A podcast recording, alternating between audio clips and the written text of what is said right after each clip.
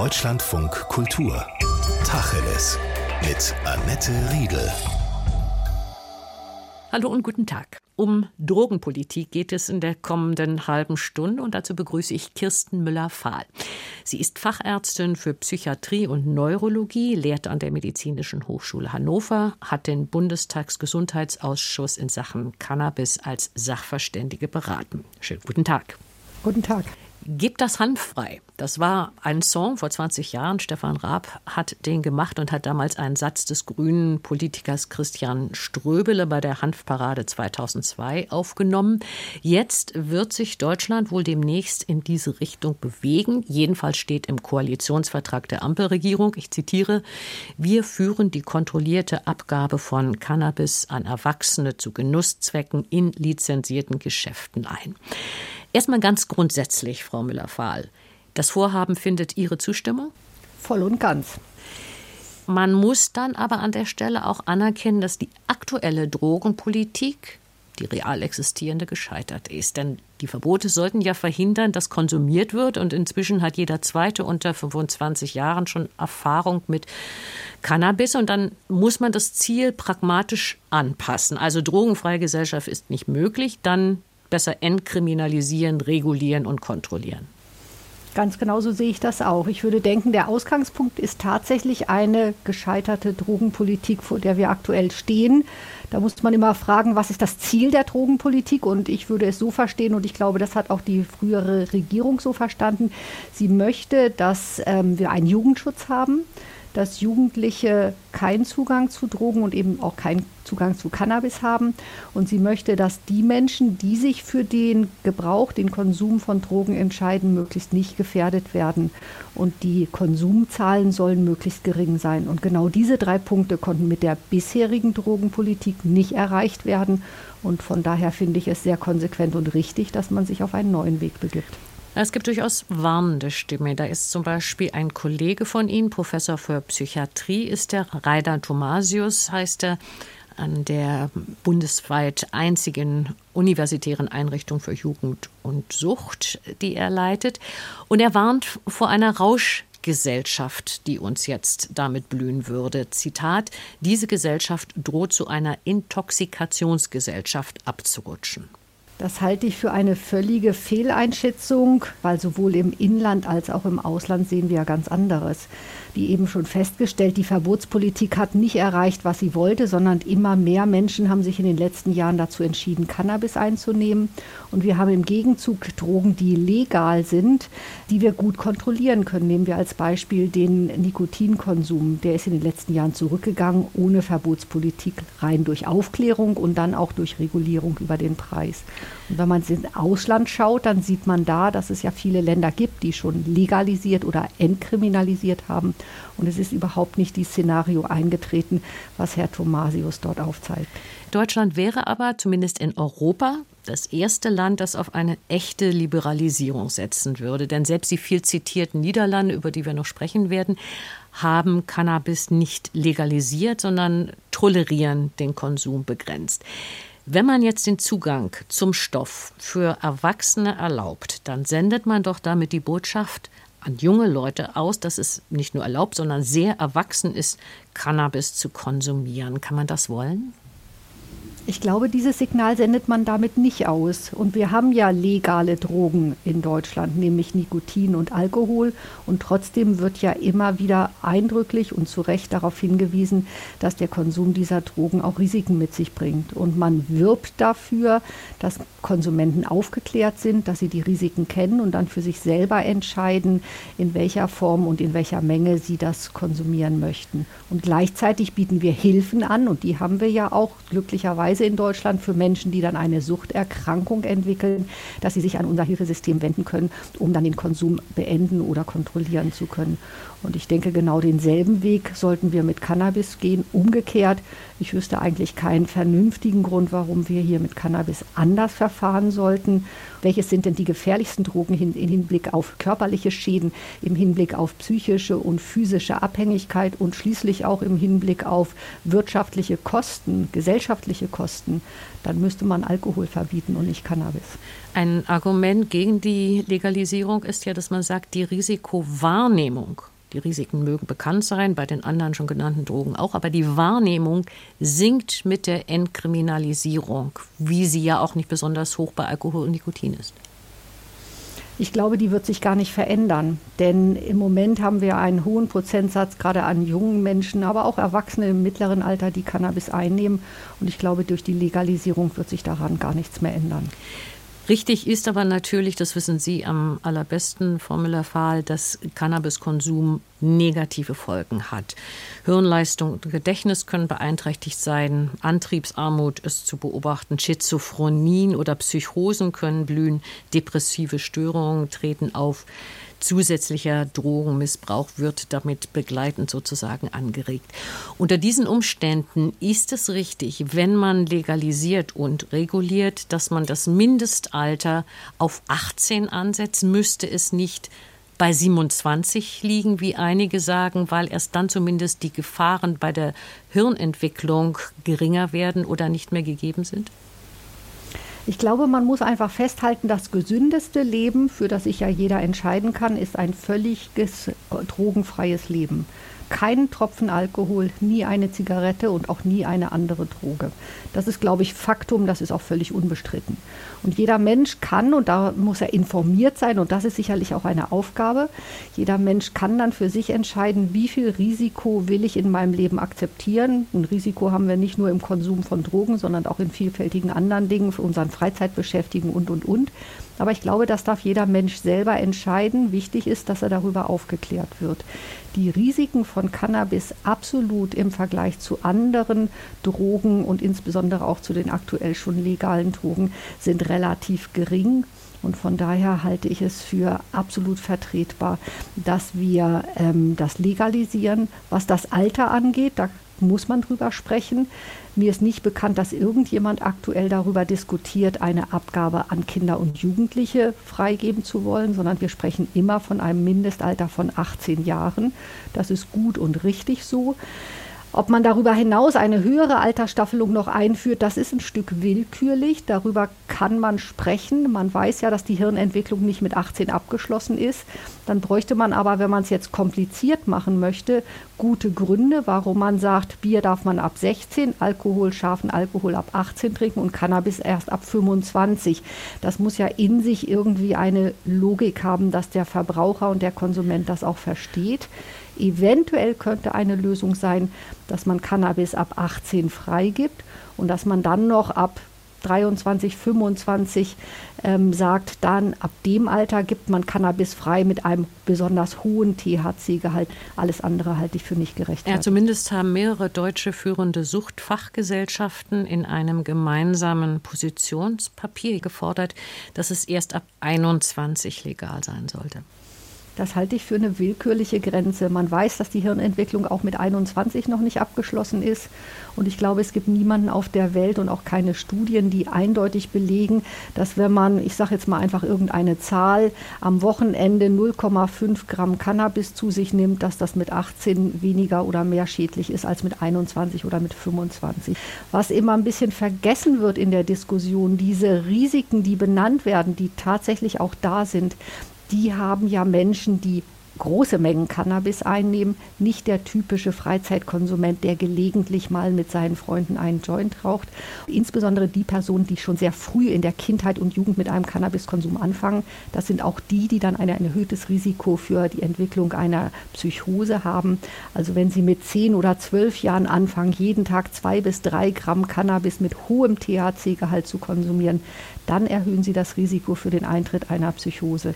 Mir sind aber keine Daten bekannt, dass das bei niedrigem Konsum im Alter von 18 Jahren eintritt. Also zugespitzt formuliert, lieber regelmäßig mal einen Joint rauchen, als regelmäßig mehrere Flaschen Bier trinken. Das würde ich ganz eindeutig so unterschreiben. Wie gesagt, das gesündeste Leben ist völlig ohne Drogen. Aber wenn ich es bewerten soll, würde ich sagen, es ist gesünder, gelegentlich mal Cannabis zu inhalieren, nicht rauchen. Es gibt ja Möglichkeiten, Cannabis auf gesundem Wege mit einem Vaporisator zu inhalieren. Das ist gesünder, als wenn Sie am Wochenende viel Alkohol trinken. Also es gibt sozusagen gesundes Cannabis, wenn man so will. Nein, sie setzen sich ja immer einer Substanz aus, die potenziell auch schädlich für ihren Organismus sein kann. Aber das kann man gesünder oder weniger gesund machen. Wenn sie Cannabisblüten rauchen, dann wird das ja oft auch mit Tabak vermischt. Aber egal, ob sie das tun oder nicht, inhalieren sie immer verbrannte Pflanzenmaterialien. Und das ist für ihre Lunge immer ungesund, egal was sie da inhalieren. Und um dieses Problem zu umgehen, empfehlen wir die Inhalation mit einem Vaporisator. Hier werden die Blüten nicht verbrannt, sondern lediglich erhitzt. Sie inhalieren das und schädigen ihre Lunge damit überhaupt gar nicht. Jetzt heißt es in dem Koalitionsvertragspapier der Bundesregierung auch, dass der Jugendschutz zu gewährleisten ist. Da kann man sich aber schon fragen, warum eine Legalisierung besser beim Jugendschutz vor Rauschmitteln funktionieren soll als eben ein Verbot. Das ist ganz eindeutig so. Ich kenne keinen Drogendealer, der Kinder und Jugendliche nach dem Ausweis fragt oder nach dem Alter. Und das ist genau die Chance, die wir haben, indem wir das legalisieren. Es gibt dann Abgabestellen, wie die auch immer aussehen werden. Das muss man sicherlich noch mal prüfen und definieren. Aber dort fragt man eben nach dem Ausweis und nach dem Alter und kann dann zusätzlich noch unabhängig vom Alter die Personen, die dort Cannabis kaufen, über Gesundheitsrisiken und über gesunde Einnahmeformen informieren. Und insofern ist es ganz unstrittig, dass das im Sinne des Jugendschutzes ist. Es kommt noch ein zweiter Punkt hinzu.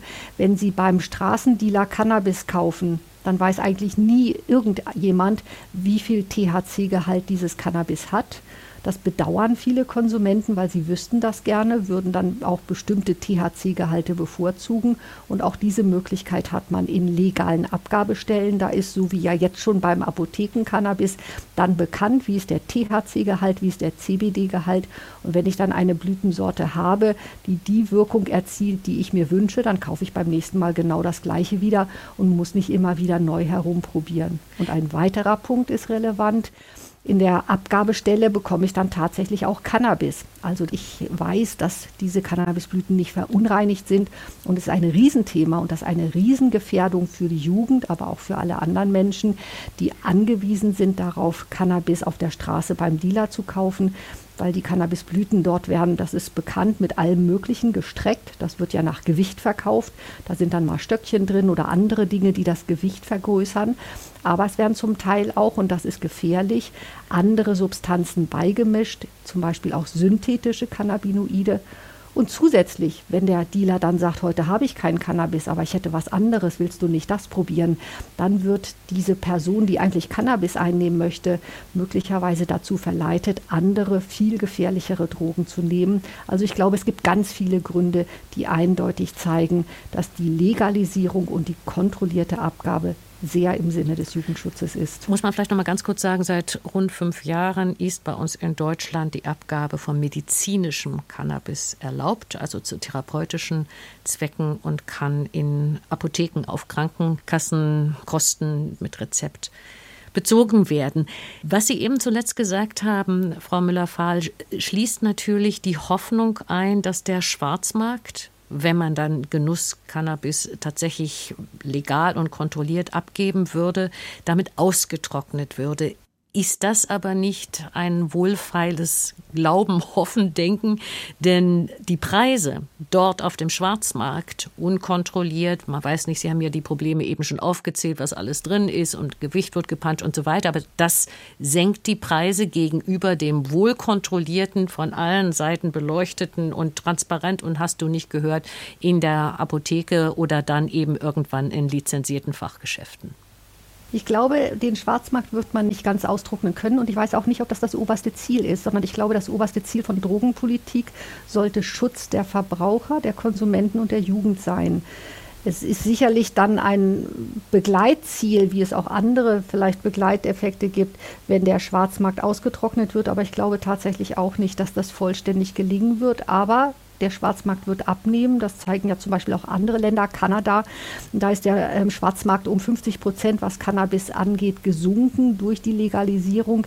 Wenn ein Mensch sagt, ich möchte Cannabis einnehmen, kontrolliert, aber ich möchte bitte das haben, was ich auch gerne haben möchte, schaffen wir ihm eine Möglichkeit, in so eine Abgabestelle zu gehen. Und ich denke, dass erwachsene Menschen, wir reden ja nicht von Kindern, die ein Taschengeld haben, sondern von erwachsenen Menschen, sich diese Sicherheit auch etwas wert sein lassen werden. Sie bezahlen ein paar Euro mehr und haben dann eine Garantie, dass sie hochqualitatives, reines Cannabis haben. Ich kenne niemanden, der Alkohol für ein paar Euro weniger schwarz gebrannt kauft ähm, und dieses Gesundheitsrisiko eingeht und damit ein paar Euro spart. Also wenn ich Sie richtig verstehe, ist das Problem von Cannabis nicht ein gelegentlicher Gebrauch, sondern ein gewohnheitsmäßiger Missbrauch. Wenn Leute in eine Abhängigkeit, auch wenn sie vielleicht nur psychisch ist, aber in eine Gewohnheit im Umgang mit Rauschmitteln hineingehen, dann hat das was mit einer individuellen Suchtdisposition zu tun, aber eben auch mit dem Bildungshintergrund und mit familiären Verhältnissen.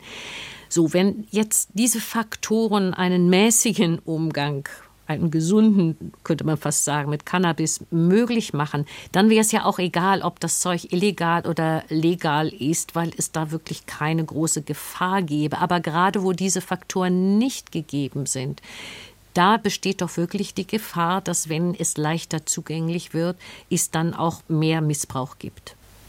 Das sehe ich anders weil ich denke, in den Abgabestellen, so stelle ich mir das zumindest vor, gibt es ja dann die Möglichkeit, Informationen zu geben und darüber zu informieren, was sind übliche Mengen, ab wann gibt es ein Risiko. Und wenn jemand immer wieder in die Abgabestelle geht und große Mengen Cannabis einnimmt, dann kann man ihm vielleicht auch den Hinweis geben, dass er vielleicht mal zu einer Suchtberatungsstelle gehen sollte. Das machen Drogendealer nicht. Für eine kontrollierte Abgabe soll es eben möglicherweise sowas geben wie lizenzierte Fachgeschäfte. Haben wir uns nun vorzustellen, dass es ein neues Berufsbild geben wird, nämlich den Cannabis-Fachverkäufer? Ja, da bin ich mal sehr gespannt, wie die Regierung das lösen wird. Es ist ja auch zwischendurch diskutiert worden, das über Apotheken zu verkaufen. Die Idee finde ich aber auch nicht sehr gut. In Apotheken sind Kinder. Und insofern würde man dann die klare Trennung nicht haben, die wir uns ja wünschen. In dieser Abgabestellen könnte man an der Tür ein Schild machen, Zutritt für Menschen unter 18 Jahren verboten. Und ich glaube auch nicht, dass Apotheker ausreichend qualifiziert sind. Wir haben ja momentan die Situation, dass wir Medizinalcannabis und andere Cannabisarzneimittel über Apotheken abgeben dürfen. Apotheker sind keine Suchtexperten. Und das, glaube ich, wäre ein guter Ansatz, wenn man den Suchtaspekt mit der Abgabe verknüpft. Es gibt ja schon Suchtberatungsstellen und das wäre vielleicht ein möglicher Weg, dass man sagt, an diese Suchtberatungsstellen knüpft man die Abgabe. Da ist die Expertise, was Suchterkrankungen angeht und wenn jemand ein Problem mit Abhängigkeit hat, ist er gleich an der richtigen Stelle, wo er Hilfe und Unterstützung bekommt. Ich glaube also nicht, dass sich da ein neuer Berufszweig auftut. Das ist sicherlich nochmal eine spannende Diskussion, wie das dann umgesetzt werden soll. Sie hören Deutschland von Kultur. Wir reden Tacheles mit der Fachärztin für Psychiatrie und Neurologie, Professorin Kirsten Müller-Fahl, über das Vorhaben der Bundesregierung, den Genuss von Cannabis zu legalisieren und zu regulieren. Ich komme noch mal kurz zurück auf das Positionspapier der deutschen Suchtfachgesellschaften. Da ist auch die Rede davon, zum einen, dass es eine Mengenbegrenzung bei der Abgabe in solchen Fachgeschäften dann möglicherweise geben soll, dass es Warnhinweise allüberall geben soll, dass die Verkaufsstellen begrenzt sein sollten, die Öffnungszeiten auch und vor allen Dingen auch, dass es einen Mindestabstand zu Jugendfreizeiteinrichtungen und Schulen geben muss muss.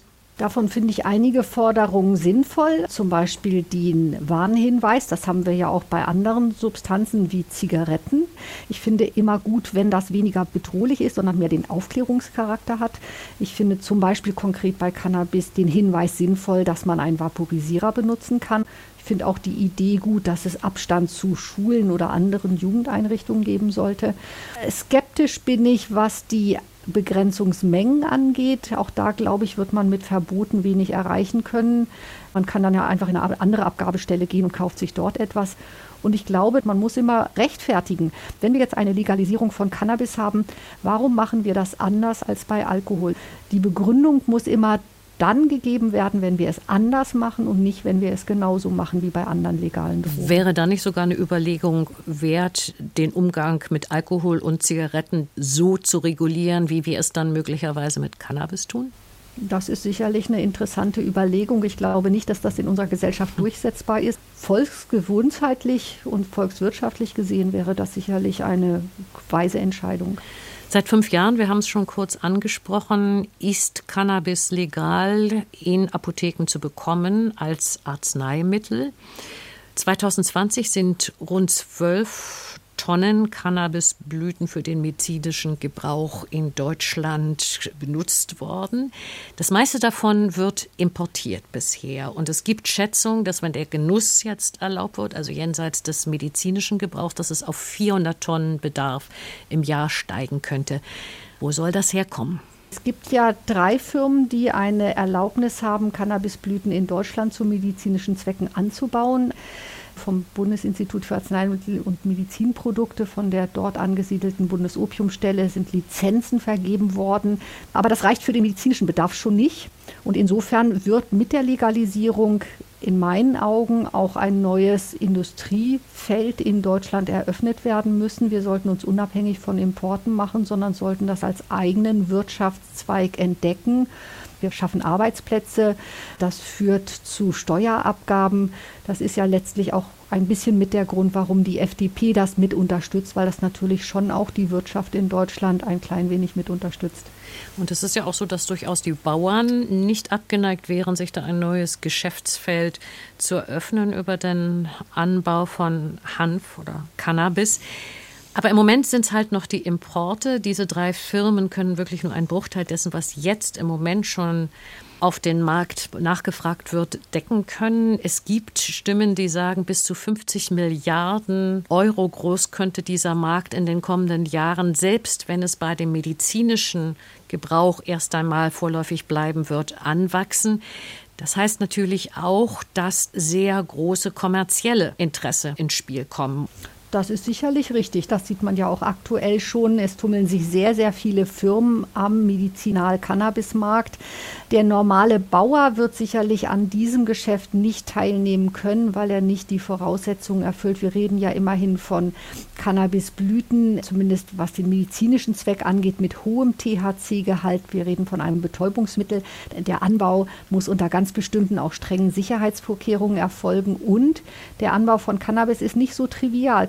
Ist eine empfindliche Blüte und wenn man das standardisiert anbauen will, das heißt also, dass am Ende tatsächlich der THC und CBD-Gehalt, also der Gehalt an einzelnen Cannabinoiden so ist, wie man das möchte, dann muss man das unter sehr, sehr kontrollierten Bedingungen anbauen und das ist so eben mal einfach auf dem Feld nicht möglich.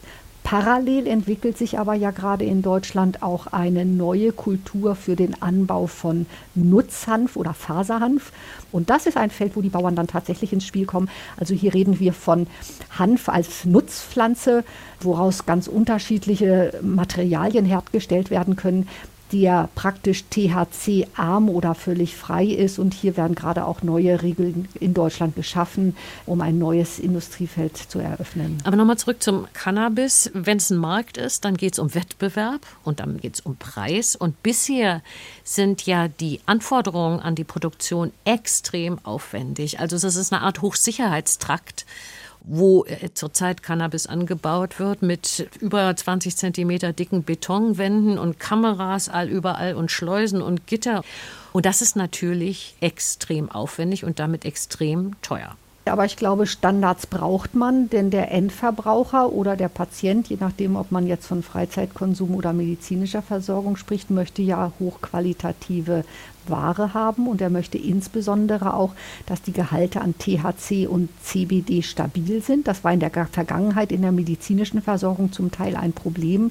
Ja, der Anbau von Cannabis ist nicht so trivial und bestimmte Sicherheitsvorkehrungen müssen getroffen werden, um Diebstahl oder Missbrauch zu verhindern. Also werden wir den Hanf nicht auf dem Feld sehen wie Weizen oder Raps nur den Faserhanf. Das können Sie den von schon. außen nicht unterscheiden. Also wenn Sie mal in Deutschland Hanf draußen auf einem Acker sehen, sei denn, das ist jemand sehr Dummes, ähm, dann können Sie sicher sein, das handelt sich um Faserhanf.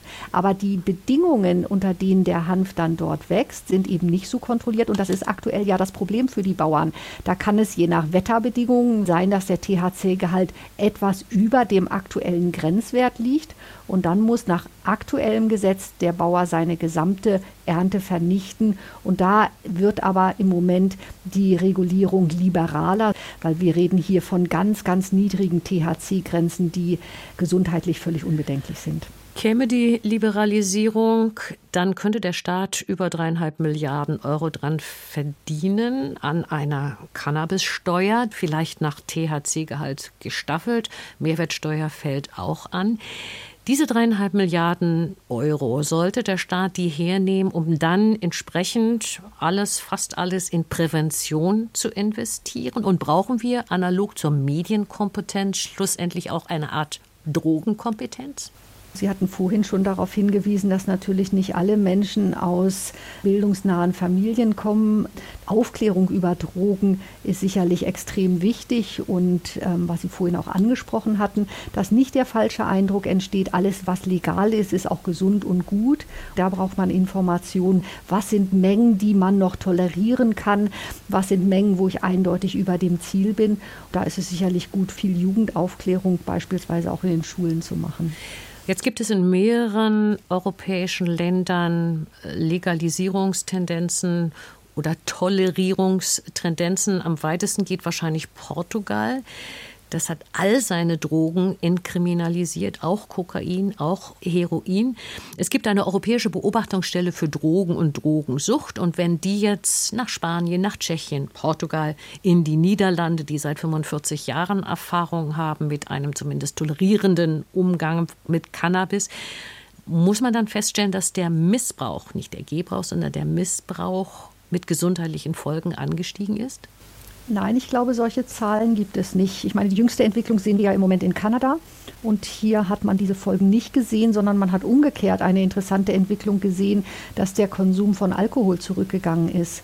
Weil viele Menschen sich dann entscheiden, abends nicht mehr ihr Feierabendbier zu trinken, sondern dann vielleicht Cannabis zu inhalieren. Ich hatte vorhin schon gesagt, das ist die gesündere Form der Drogeneinnahme. Und insofern habe ich diese Sorge offen gestanden nicht. In den Niederlanden war es ja anders, als manch einer denkt, bisher auch nicht legal, eben nur toleriert. Und man hat vor allen Dingen nicht drauf geschaut, mhm. wo der Stoff herkommt, der da in den Coffeeshops mhm. tolerierterweise verkauft wird. Und da haben sich kriminellste Strukturen gebildet für den Vertrieb. Also wenn man legalisiert und dann entsprechend kontrolliert, muss man eigentlich die ganze Lieferkette sich vornehmen. Das ist, glaube ich, auch der Ansatz der Bundesregierung. Wir reden ja hier in Deutschland nicht von Entkriminalisierung, sondern tatsächlich von Legalisierung, damit die Probleme, die wir aus Holland kennen, hier in Deutschland nicht auftreten. Von daher ist das, glaube ich, der konsequentere und richtigere Weg, tatsächlich voll zu legalisieren. Wenn es irgendwann kommt und wenn man nach Portugal guckt, wo, wie gesagt, alle Drogen entkriminalisiert worden sind, sollte die Drogenpolitik insgesamt in diese Richtung gehen, also regulieren ja, kriminalisieren den Umgang mit Drogen? Nein? Das ist eine sehr interessante Frage und ich glaube nicht, dass man da für alle Länder und alle Kulturen dieselbe Antwort finden wird, weil der Konsum von Drogen ist ja etwas, was so alt wie die Menschheit ist. Und jede Kultur hat ihre eigene Drogenkultur. Deswegen bin ich fest davon überzeugt, dass nicht jede Regelung, die in einem Land klappt, in einem ganz anderen Land oder Kulturkreis auch. Und was könnte in Deutschland klappen? Klappt. Für andere illegale Drogen glaube ich tatsächlich auch, dass wir auch da mit der Verbotspolitik, die wir haben, gescheitert sind. Ich glaube, wir sollten weniger mit Verboten arbeiten, denn mit Angebot von Hilfen, wenn Menschen Drogen so konsumieren, dass sie die Kontrolle verlieren.